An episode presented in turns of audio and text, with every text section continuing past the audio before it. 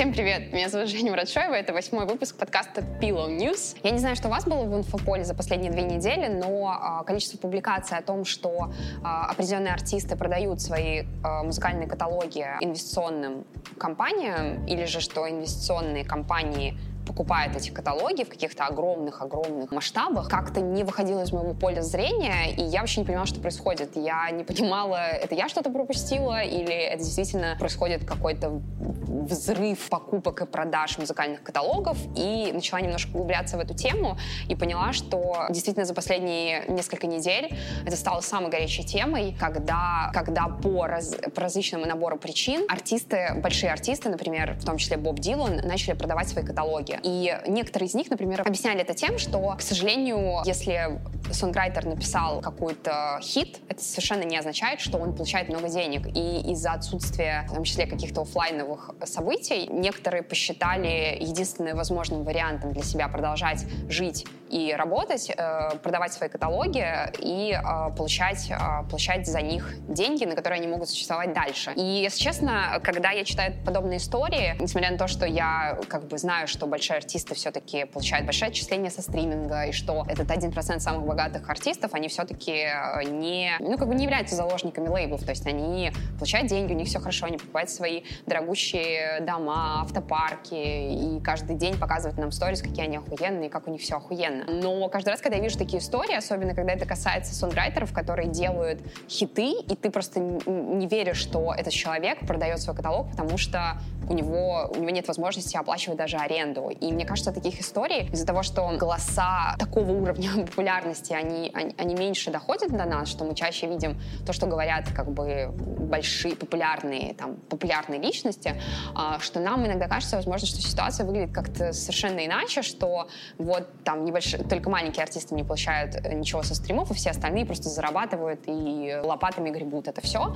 Но как бы вчитываясь в, это все, понимаешь, что на самом деле даже для больших популярных артистов или сонграйтеров для них ковид, ну, как бы разрушил очень многое. И был твит одного из артистов, который написал, что вы даже не представляете, какое большое количество популярных артистов, которые, как вам кажется, не могут не зарабатывать нормальные деньги, не зарабатывать нормальные деньги. И в это сложно поверить, но это факт.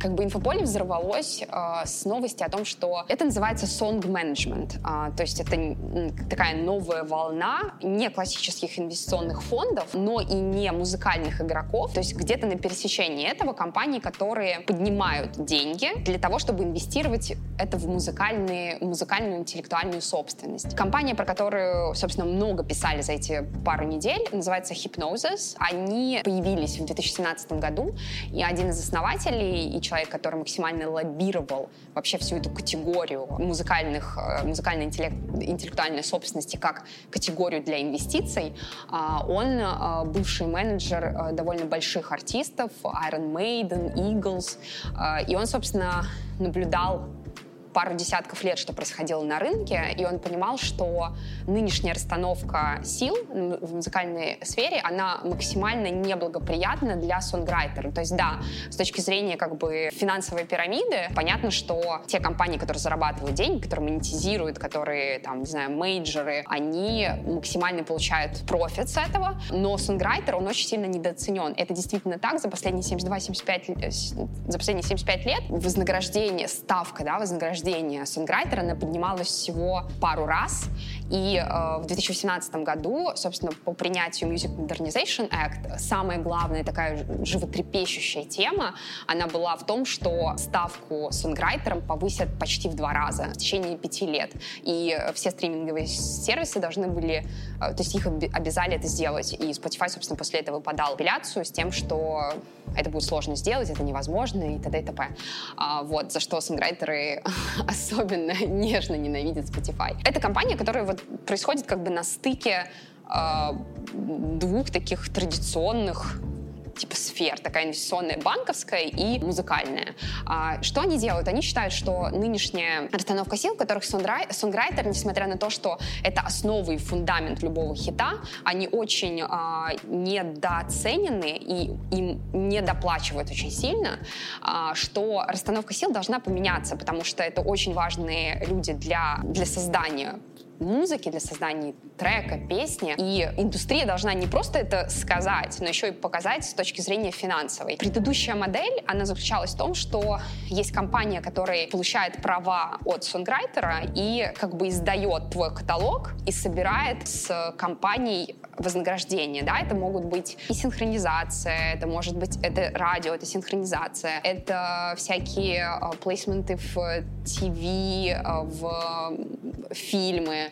И это компании, которые как бы от твоего лица собирают для тебя роялти. И чаще всего это, как они называют, пассивно лежащие пласты как бы музыкальных активов, uh, которые при внешних запросах обсуждают э, их интеграцию во что-либо, но нет такого понятия, как активная работа с каталогом. И как рассказывает глава Hypnosis, новое направление, которое называется Song Management, это компании, которые не просто а, сидят с этим прекрасным каталогом мировых хитов от мировых легенд, а работают максимально активно с каждым материалом. В том числе они работают вместе с сонграйтерами, дают им, э, дают им примерный список возможностей, обсуждают это с точки зрения этических, идеологических и дальше максимально активно работают. Вот интересную э, хотела дать даже не то что статистику, а вот э, основатель привел в пример. У каждого лейбла, у каждого major а есть э, как бы свой вот publishing, да, вот именно издатель, который работает с songwriter ами, который получает вознаграждение для songwriter а. Warner Chappell, это подразделение Warner, э, которое занимается publishing ом, они заработали в 2019 году 640 миллионов долларов за полтора миллиона песен, которые находятся в их каталоге. При этом Hypnosis, вот эти ребята новые, они сделали 85 миллионов долларов за 13 тысяч треков песен. То есть за 1% каталога Ворнера Hypnosis сделали 14% дохода. И одна песня Hypnosis принесла им 6286 долларов, а одна песня Warner принесла Warner 150 долларов. И они за три года инвестировали э, 1 миллиард долларов в покупку каталогов. И на сегодня, в связи с тем, что есть такое понятие, как авторское право, в котором длительность права на музыкальное произведение, оно длится до конца жизни, плюс 70 лет с января следующего года после смерти. И, соответственно, они посчитали, что на сегодняшний день это, конечно, очень как бы считать жизни мировых э, как бы звезд в количестве лет. Мне кажется, это не, очень неэтично, но тем не менее они посчитали, что э, прав на этот каталог у них на 110 лет. Э, то есть таким образом они посчитали примерно, сколько будут жить артисты, которых, э, чьи каталоги у них, плюс 70 лет после этого. Ужасный, ужасный подход, но тем не менее. То есть, собственно, что они говорят? Они говорят, что они считают, что management — это активная работа с каталогом. При этом они э, говорят, что э, понятно, что лейблам им интереснее работать с новым материалом, интереснее находить новых героев, новых сонграйтеров, инвестировать в них и получать доход как бы с будущего материала.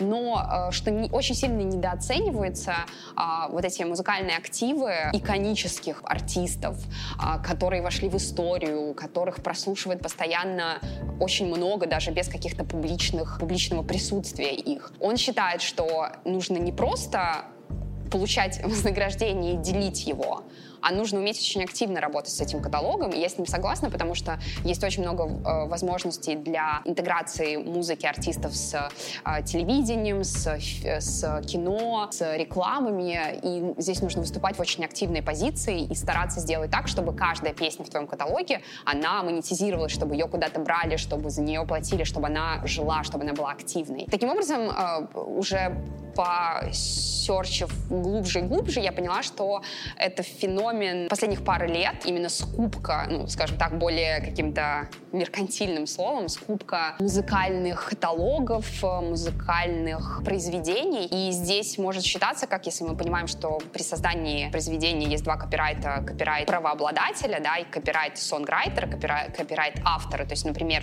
если мы берем песню, там у нее есть автор текста, автор музыки, то есть еще конечная законченная законченное произведение. Это называется фонограмма, в английском языке называется мастер, мастер. И, соответственно, чаще всего права на фонограмму у звукозаписывающей компании, а, ну, как бы, если мы говорим какую-то классическую схему, как это было очень много лет, сейчас же часто фонограммы принадлежат самому артисту. И есть еще часть вознаграждения, которую собирает именно сонграйтеры, то есть очень редко, на самом деле, ситуация, в которой человек сам пишет текст, человек сам исполняет и еще является правообладателем, это довольно редкая ситуация. Поэтому есть еще категория вознаграждения для сонграйтеров, сонграйтеров. И, соответственно, чаще всего, когда я говорю про скупку каталогов, я говорю именно про сонграйтеров. То есть, например, Долли Партон, которая, наверное, больше всего известна а, именно тем, что она написала I Will Always Love You Уитни Хьюстон. То есть у нее есть огромный каталог, и она, например, тоже подумывает о том, чтобы сейчас его продать, потому что ей нужно найти деньги на то, чтобы профинансировать. Вот у, в Америке это называется estate, как, а, ну, типа, управление. А, то есть, например, говорят там Майкл Джексон estate, Долли Партон estate. То есть группа людей, которые будут э,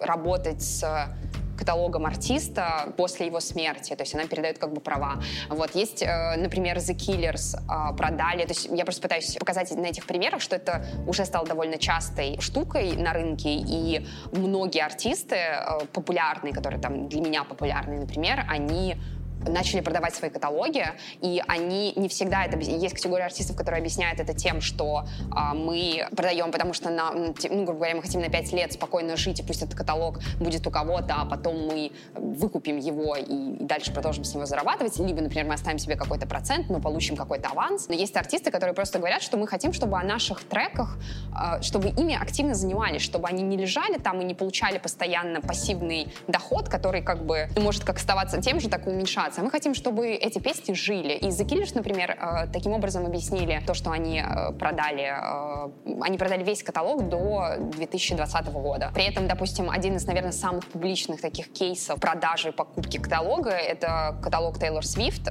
Насколько я понимаю, там прям фонограмм, то есть законченных произведений, который ее бывший лейбл с которым она все начинала и делала э, Big Label Machine, по-моему, Big Machine, нет, Big Label Machine, э, они э, продали это все Скутеру Брауну, который, несмотря на то, что довольно звездный менеджер, но часто выглядит полнейшим мудаком, он не дал ей возможности выкупить ее каталог, потому что какой идиот отдаст э, обратно артисту каталог, который зарабатывает ему миллионы долларов. И он специально не дал возможность Тейлор, так же, как Universal не дал возможность Кани выкупить свой каталог. А, и они сейчас в этом году еще раз перепродали его, а, и при этом они не просто его перепродали за 300 миллионов долларов, это 6 альбомов Тейлор Свифт, они еще и а, продолжают получать процент с этого, что для меня, конечно. И Тейлор сказала, что она с удовольствием, ну, она увидела, что подход новой команды, которая приобрела активы, совершенно иной, он очень как бы про-артист, но при этом она сказала, что она не хочет никаким образом иметь никакого отношения к Скутеру Брауну, поэтому, к сожалению, она не может продолжать работать, ну, типа, сотрудничать с этой компанией, помогать ей. И именно поэтому она переписывает, uh, re-record, да, uh, переписывает все свои шесть альбомов сейчас для того, чтобы, несмотря на то, что это будет другая аранжировка, и, наверное, что-то будет другое, но, тем не менее, это будет, будет то, что будет ее, чем она будет владеть. И, в общем-то, вот эта покупка и продажа музыкальных каталогов, она стала какой-то взрывной темой последних лет. При этом, на самом деле, это происходило на протяжении, ну, там, не знаю, с 2000 года, по-моему, считается, что уже начались такие крупные сделки, а, при этом а, часто это было, а, там, допустим, издательская компания большая покупает издательскую маленькую компанию, и они как бы берут каталог. И таким образом, допустим, мейджоры, они что же там себе подбивают все больше и больше, чтобы быть как бы больше и получать больше денег. Но э, впервые за последние э, пару лет в игру ворвались именно инвестиционные фонды, то есть компании, которые больше заточены на финансы, на просчет, на аналитику, на аудит, на вот это вот очень-очень детальное понимание того, что происходит. И, а, собственно, человек, который создал вот Hypnosis, да, который сейчас прям самая такая, как типа Spotify в мире продажи, покупки музыкальных каталогов. Человек, который работал с артистами, он понял, что э, многие недооценивают ценность как бы музыкальной, музыкальной интеллектуальной, интеллектуальной собственности, и он бы хотел, чтобы инвестбанкиры это поняли. И как он сам это рассказывает, он три года этим занимался, он пытался всем объяснить, что, несмотря на то, что ну, как бы музыкальный бизнес, он довольно рискованный, особенно с точки зрения будущих вложений, а, но с точки зрения уже существующих как бы а, доходов, понимания того, с каждым годом, что происходит, увеличение прибыли или там плато, что с этой точки зрения достаточно информации на данный момент, чтобы понять, как будет себя вести каталог на протяжении следующих лет. Это довольно интересная штука, потому что, по сути, это как бы заем, но только э, у профильной компании, то есть не у банка, да, а у компании, которая все-таки ну, специализируется на музыке. А, при этом ты можешь, например, получить деньги за какой-то процент своего каталога, или ты можешь получить, а, э, продать э, на какое-то количество лет, э, при этом избавив себя вообще от дохода, но при этом потом получить право выкупить этот каталог через какое-то время. Для меня это какая-то новая финансовая схема, и вот я погрузилась последние пару дней и слишком много, мне кажется, прочитала на эту тему. Это, конечно же, в том числе связано с бумом стриминга на сегодняшний день, а, и в целом с тем, что очень многие артисты 70-х, 80-х, 90-х, которые были очень популярны в то время, они э, как бы их, их как будто бы не ценят сегодня, хотя их каталоги э, приносят большой доход. Например, вот вездесущий в новогоднее время хит Mariah Керри «All I Want for Christmas is You», например, он вошел, э, его купил, то есть он был в каталоге, который купил Hypnosis, да, то есть это трек, который там в новогоднюю пару всегда номер один, и он там просто типа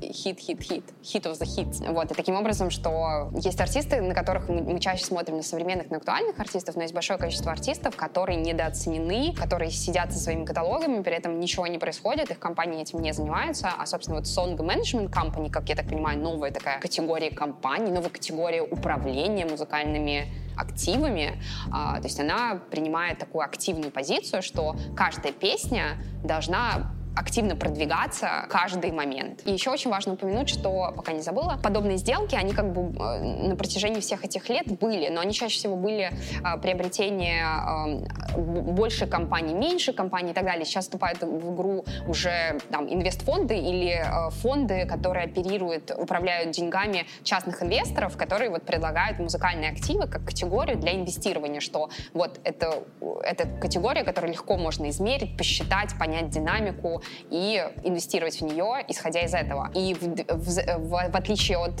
если посмотреть на динамику с 2000 года, и там, допустим, каждый год была какая-то большая сделка или раз в два года, то э, в 2020 году их уже было 5 или 6. То есть э, как бы очевиден интерес к этому, и э, некоторые люди, которые больше работают в этой сфере, они говорят, что как бы это будет золотая лихорадка этих пары лет, и в какой-то момент как бы начнется уже все. То есть э, важно сейчас для инвестиционных фондов закупить это сейчас, потому что это на данный момент пока как бы интерес не стал настолько обширным, а, что стоимость этих активов может быть меньше, особенно из-за того, что нету какой-то определенного понимания, сколько что должно стоить. То есть это часто регулируется в свободном режиме, то есть вот нам кажется, что это столько стоит. И кажется, что спустя пару лет э, все эти правила будут установлены, и, возможно, дальше уже сложнее будет, там уже нужно будет перекупать намного дороже, и это уже будет менее прибыльно для инвесторов. Вот. То есть, с другой стороны, нужно не забывать, что люди сделают деньги на этом. Вот. Даже если они говорят, что они за искусство, они за музыку, они за артистов, они за... Они поддерживают, они инвестируют и так далее, нужно помнить о том, что они не делают это за спасибо, они делают это за деньги. И очень классную вещь сказал Мерк Меркуриадис. Это вот, собственно, глава гипнозиса, его основатель и человек, который менеджил Iron Maiden, Eagles и даже Beyoncé, по-моему, у него прям в ростере. Он высказал очень интересную мысль, мысль. Он сказал, что роль сонграйтера особенно недооценена, потому что за многие десятки лет мы привыкли к тому, что артист пишет тексты, исполняет их, и иногда даже пишет музыку. Мы привыкли больше относиться к артисту как к человеку, который собственными силами делает то, что потом становится популярным. И последние несколько лет уже показали, особенно с э, бумом стриминга, технологическим решением проблем с пиратством, они показали, что не обязательно вообще сейчас иметь какое-либо отношение к производству к созданию музыки. То есть ты можешь быть только исполнителем, или ты можешь быть и сонграйтером, и еще может быть 15 сонграйтеров, да, когда мы смотрим, за что я люблю Apple Music, то, что под текстами всегда есть а, список сонграйтеров. И когда ты смотришь, например, а, Sicko Mode, а, Трэвиса Скотта и Дрейка, и ты видишь там 30 сонграйтеров, и ты пытаешься понять. Я помню, что Ваня Рудбой очень смешно прокомментировал, он сказал, что они что, типа, по строчке э, накидали.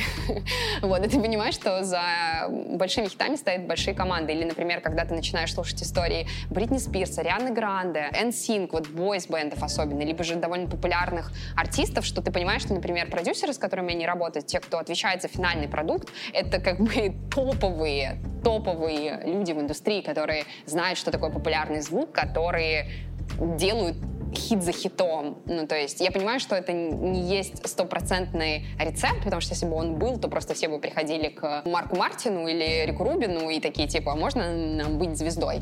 Вот. Но это очень важно. Это не стоит недооценивать то, что есть определенная формула, она просто дает больше возможностей для того, чтобы прийти к популярности, чем отсутствие этой формулы. В данный момент, э, именно потому что нам всегда кажется, что, например, если это Дрейк, то Дрейк все сам делает, а, то именно поэтому роль сонграйтера, она так недооценена и, и так э, как бы э, ну, довольно скрыта в наших глазах, потому что я, например, ну, в связи с каким-то профессиональным интересом всегда смотрю э, сонграйтеров, когда у меня есть возможность. И когда ты видишь, что э, там, не знаю, альбом, один трек Kanye West — это 50 коллабораторов, то ты как бы начинаешь понимать, что, блин, наверное, сидя на коленке с микрофоном на кровати, возможно, ну, если ты не белялишь, наверное, сложно. И то, я так понимаю, что, несмотря на то, что все говорят о том, как дешево делать э, музыку, которую делает Билли это тоже довольно сильная иллюзия. И с точки зрения денег, с точки зрения таланта. Мне кажется, что нужно доносить до молодых артистов, что это очень круто, если это получается, и ты растешь, и ты видишь, что